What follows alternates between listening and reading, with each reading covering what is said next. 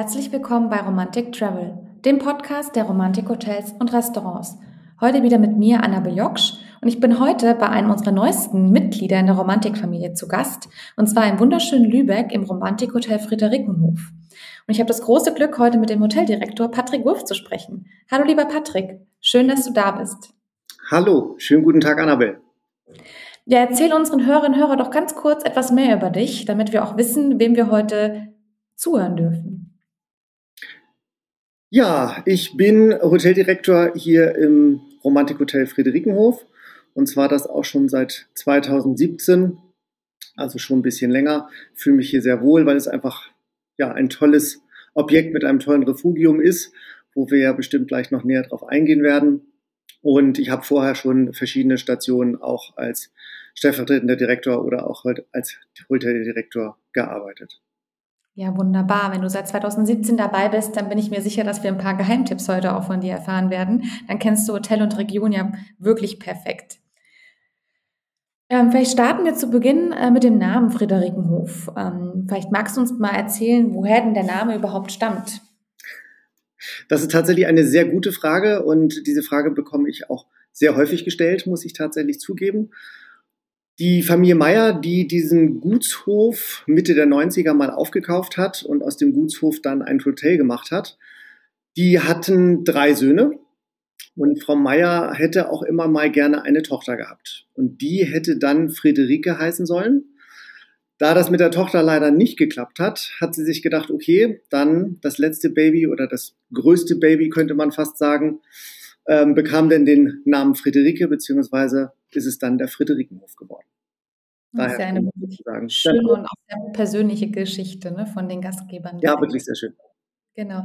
Du hast es eben genannt, das ist ein Gutshof. Ähm, wenn man das erste Mal da ist, ist man wirklich beeindruckt. Also ich war sehr beeindruckt, als ich bei euch war, ähm, wie toll ähm, das, das, Anwesen quasi aufgebaut ist. Es besteht aus verschiedenen wunderschön angeordneten Häusern, einer super Parkanlage.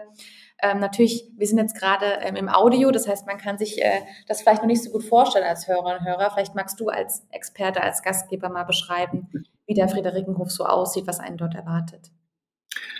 Ja, ich sage ja immer, wir sind so der Geheimtipp von Lübeck, weil wir liegen halt einfach ein bisschen außerhalb ähm, und auch sehr ländlich. Also der Stadtteil Oberbüssau ist einfach ländlich geprägt. Also gibt es auch Bauernhöfe. Man denkt jetzt nicht, dass man in Lübeck ist, aber das ist tatsächlich ein Stadtteil von Lübeck und man hat so die Entfernung von knapp zehn Kilometer bis direkt äh, zum Marktplatz in die Innenstadt. Das dauert so mit dem Auto 10 bis 15 Minuten, je nachdem, wie man da auch so durch den Verkehr kommt. Und ähm, wenn man nach Oberbüssau kommt, führen so wirklich Feldwege hierher. Und man denkt so, oh Gott, bin ich wirklich richtig. Aber wenn man denn bei uns, glaube ich, auf den Hof fährt, und ich denke, diese Erfahrung hast du wahrscheinlich auch gemacht, ähm, denkt man so, wow, wo bin ich jetzt auf einmal gelandet? Der Friederikenhof, du sagtest es schon, ist ein alter Gutshof oder ein klassischer Bauernhof gewesen und ist angerichtet oder erbaut in der Dreiseitenlage. Das heißt, das Gutshaus, das, ähm, ja, das Familienhaus oder das, das Haus der Familie war in der Mitte, das ist das Haupthaus und links und rechts sind die Scheunen angeordnet. In der linken Scheune war damals der Kuhstall. Heute haben wir dort unsere Tagungsräume und 50 Prozent knapp der Zimmer. Und auf der rechten Seite hatten wir ähm, die alte Scheune, die damals ja Pferd und Wagen beherbergte. Und da ist jetzt die Rezeption, unser Frühstücksraum. Im Keller unten tatsächlich unser Wellnessbereich. Und ja, das war die alte Scheune. Und es ist, wie gesagt, so ein klassischer Dreiseitenhof. Hinter dem Gutshaus gibt es nochmal so ein etwas kleineres Gebäude. Man könnte denken, das war damals so ein altes Backhaus, wie es auch typisch war auf solchen Höfen. Da, oder das ist mittlerweile ein Veranstaltungsraum und früher war es tatsächlich der alte Schweinestall. Und wie du schon sagst, wir haben parkähnliche Anlage, dadurch, dass wir halt sehr viel alten Baumbestand haben und gerade so die großen Kastanien, die uns im Sommer viel Schatten spenden, dass man wirklich auch schön draußen sitzen kann unter den alten Bäumen und den Blick über die Felder bis hin zum Elbe-Lübeck-Kanal schweifen lassen kann. Das macht halt uns schon aus und es gibt halt dem Ganzen einen ja, herrschaftlichen oder parkähnlichen Charakter, würde ich sagen. Ja, Einfach wunderschön, definitiv. Auch im Winter. Ich kann nur zustimmen. Mir hat es auch sehr, sehr gut gefallen bei euch. Ähm, du hast jetzt gerade über die verschiedenen Häuser gesprochen und in einem befindet sich auch euer Restaurant, was ja auch so das Herzstück äh, ja, des Friederikenhof ist, würde ich sagen. Worauf dürfen sich die Gäste denn bei euch kulinarisch freuen? Also unser Küchenchef, der Felix Lestrade, kocht halt sehr viel regional und saisonal. Wir wechseln viermal im Jahr dementsprechend den Jahreszeiten angepasst unsere Karte. Ähm, Felix hat französische Wurzeln, das heißt, wir haben den regionalen Touch beziehungsweise den klassischen regionalen Charakter, ab und zu mal ein paar französische Einflüsse, die gerne dazukommen. Aber das Team um Felix herum ähm, ist sehr kreativ, probiert sehr viel aus, das finde ich sehr schön. Ähm, sie gucken natürlich auch, was ist gerade angesagt, die Trends werden aufgenommen. Und wir haben schon ein sehr hohes Niveau, welches wir auch mit Felix, der seit einem Jahr bei uns im Haus ist, nochmal wirklich steigern konnten. Und ich sag mal, es ist schon auf Sternenniveau.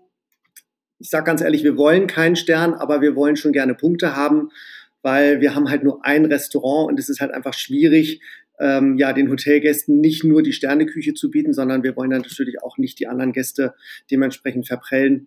Ähm, deswegen haben wir ein Restaurant, aber das, glaube ich, auf sehr gutem Niveau. Und wir haben natürlich auch ganz viele regionale Anbieter.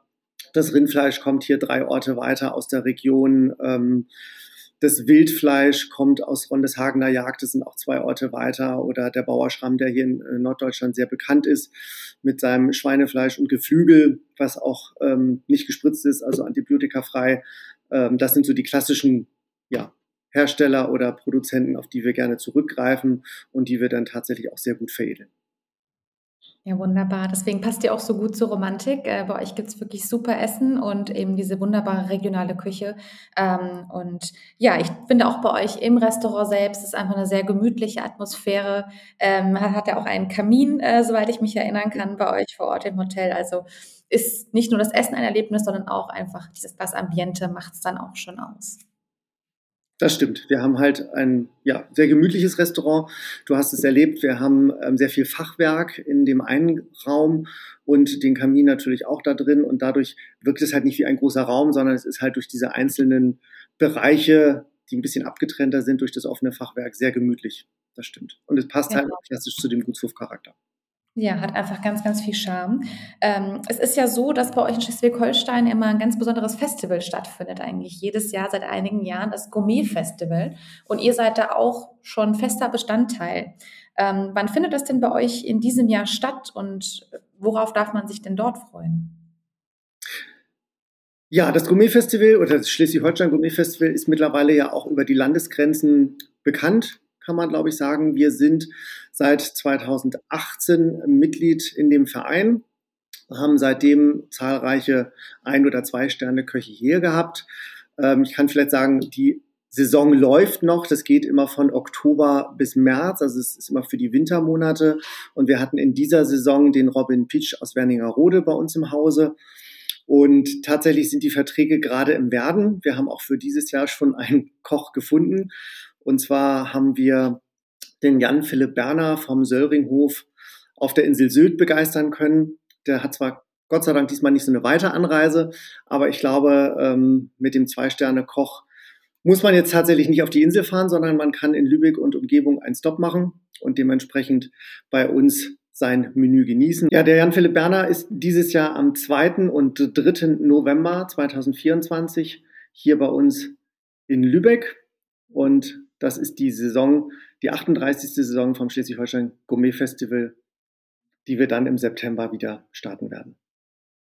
Ja, wunderbar. Dann, liebe Hörerinnen und Hörer, ich hoffe, Sie haben sich den Termin direkt äh, im Kalender markiert. Ich denke, das ist auf jeden Fall wert, da mal einen Abstecher zu machen und dieses wunderbare kulinarische Erlebnis auch selbst mitzuerleben ja, wir haben jetzt über Kulinare gesprochen, ein bisschen über die Anordnung von eurem tollen Gutshof. Ähm, du hattest es auch schon an, erwähnt vorhin, äh, dass man ja sehr viele Möglichkeiten bei euch hat, ob es jetzt private Feiern, Hochzeiten, Tagungen sind. Da habt ihr ja einiges, was ihr anbietet ähm, und habt auch, finde ich, wie ich finde, sehr lustige Bezeichnungen für eure einzelnen Räume. Ich glaube, Schweinestall war eins davon gewesen, oder? Ja, tatsächlich ähm, haben wir versucht, ähm, diesen Gutshofcharakter auch in allen Bereichen weiter fortzuführen. Ähm, tolles Beispiel ist der alte Schweinestall, der halt ja früher halt auch Schweinestall war.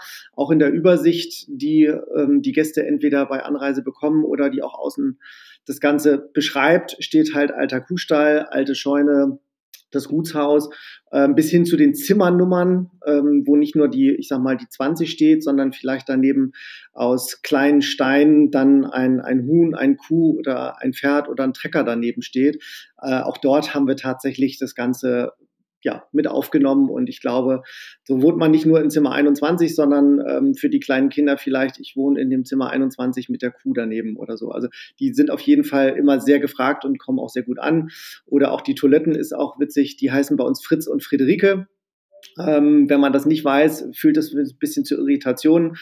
Aber mittlerweile haben sich unsere Gäste daran gewöhnt, ähm, dass sie auf Fritz und Friederike müssen. ja, wirklich sehr schön. Ähm, ja, neben gutem Essen, man kann gut feiern, man kann gut, man kann gut tagen bei euch, aber natürlich möchte man sich auch etwas entspannen. Und du hattest ja vorhin erwähnt, dass ihr auch einen schönen Wellnessbereich habt.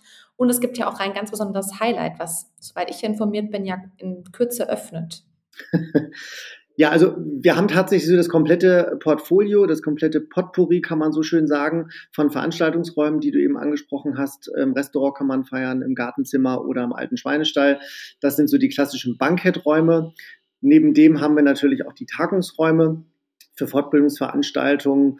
Die werden immer gerne genutzt. Ähm, gerade für so Teambuilding-Geschichten im Sommer, weil wir natürlich auch den großen Außenbereich haben, wo man wirklich äh, ja, Spielchen machen kann, bis hin zur Bombenentschärfung, die hier ein Anbieter aus Lübeck immer anbietet, ähm, ist das natürlich für die ganz toll. Auch dort zum Beispiel die Konferenzräume heißen Apfel, Pflaume, Birne. Also es sind auch regionale Obstsorten, die wir dort zur Benennung der Tagungsräume genutzt haben. Und du hast vollkommen recht, wir haben seit zwei Jahren einen wunderschönen Spa-Bereich, wie ich finde, gerade für unsere ähm, 35 Hotelzimmer, die wir hier haben, haben wir einen sehr großen Wellnessbereich. Wir haben mittlerweile drei Indoor-Saunen. Wir haben eine 90 Grad, eine 60 Grad Sauna und eine Infrarotkabine.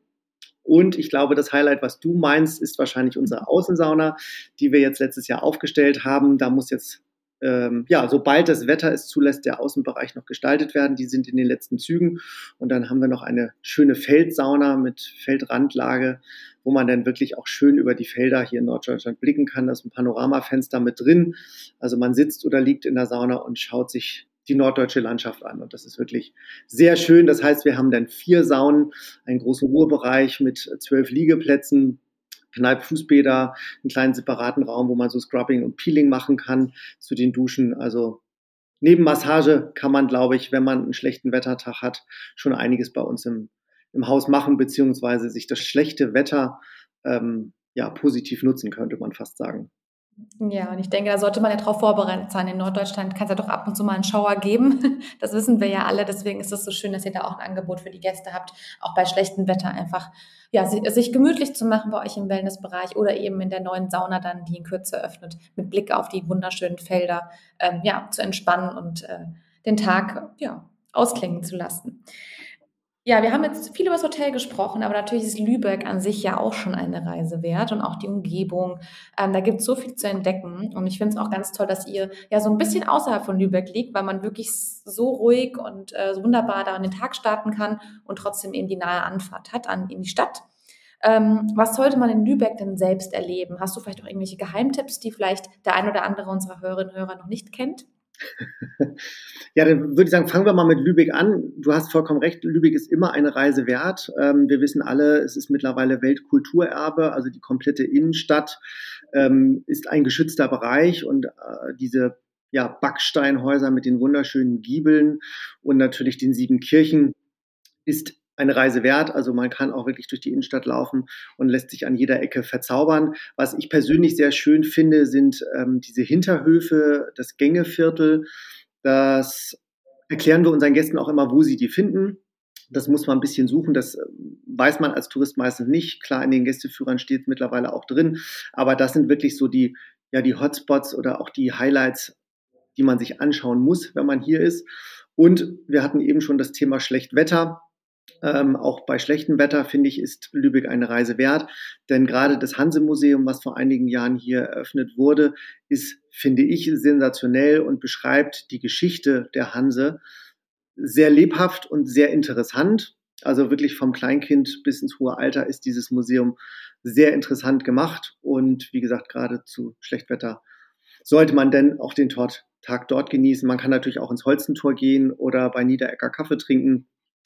Aber Hanse-Museum definitiv sollte mit auf dem Programm stehen. Und ich finde ja zum Beispiel Günter Grass, das Günter Grass Haus, auch sehr audioaktiv, will ich mal fast sagen. Also diese klassischen Museen, die man früher hatte, wo man sich einfach nur was angeguckt hat, die sind halt auch nicht mehr so zahlreich gesät in, in Lübeck, sondern es ist sehr viel interaktiv, was man machen kann, was man sich anschauen kann, ähm, Videos starten oder äh, Audios anhören. Also Günter Grasshaus gehört für mich auch mit zu einem Hotspot. Ja, super. Dann vielen, vielen Dank für die tollen Tipps. Ich denke, unsere Hörerinnen und Hörer haben äh, jetzt Lust bekommen, mal nach Lübeck zu reisen. Natürlich, Marzipan gehört dazu. Du hast es eben erwähnt. Äh, Vanita, einen Kaffee trinken. Ähm, liebe Hörerinnen und Hörer, gerne mal auf romantikhotels.com vorbeischauen. Und dort äh, findet ihr natürlich auch tolle Fotos vom Romantikhotel Friederikenhof. Dort kann man das natürlich auch direkt buchen. Ähm, und wie Patrick vorhin so schön gesagt hat, zu jeder Jahreszeit eigentlich eine Reise wert, auch im Winter. Ähm, ja, kann man sich wunderbar gemütlich machen und wunderbar genießen bei euch vor Ort. Ähm, dann nicht vergessen, den Podcast auch zu abonnieren, ähm, damit Sie auch die nächste Folge nicht verpassen. Ja, und Patrick, bei dir bedanke ich mich ganz herzlich für den, ja, den tollen Moment. Äh, das, danke, dass du uns ähm, über den Friederikenhof so wunderbar ausführlich berichtet hast. Und ich sage bis bald. Vielen Dank, hat Spaß gemacht. Bis bald.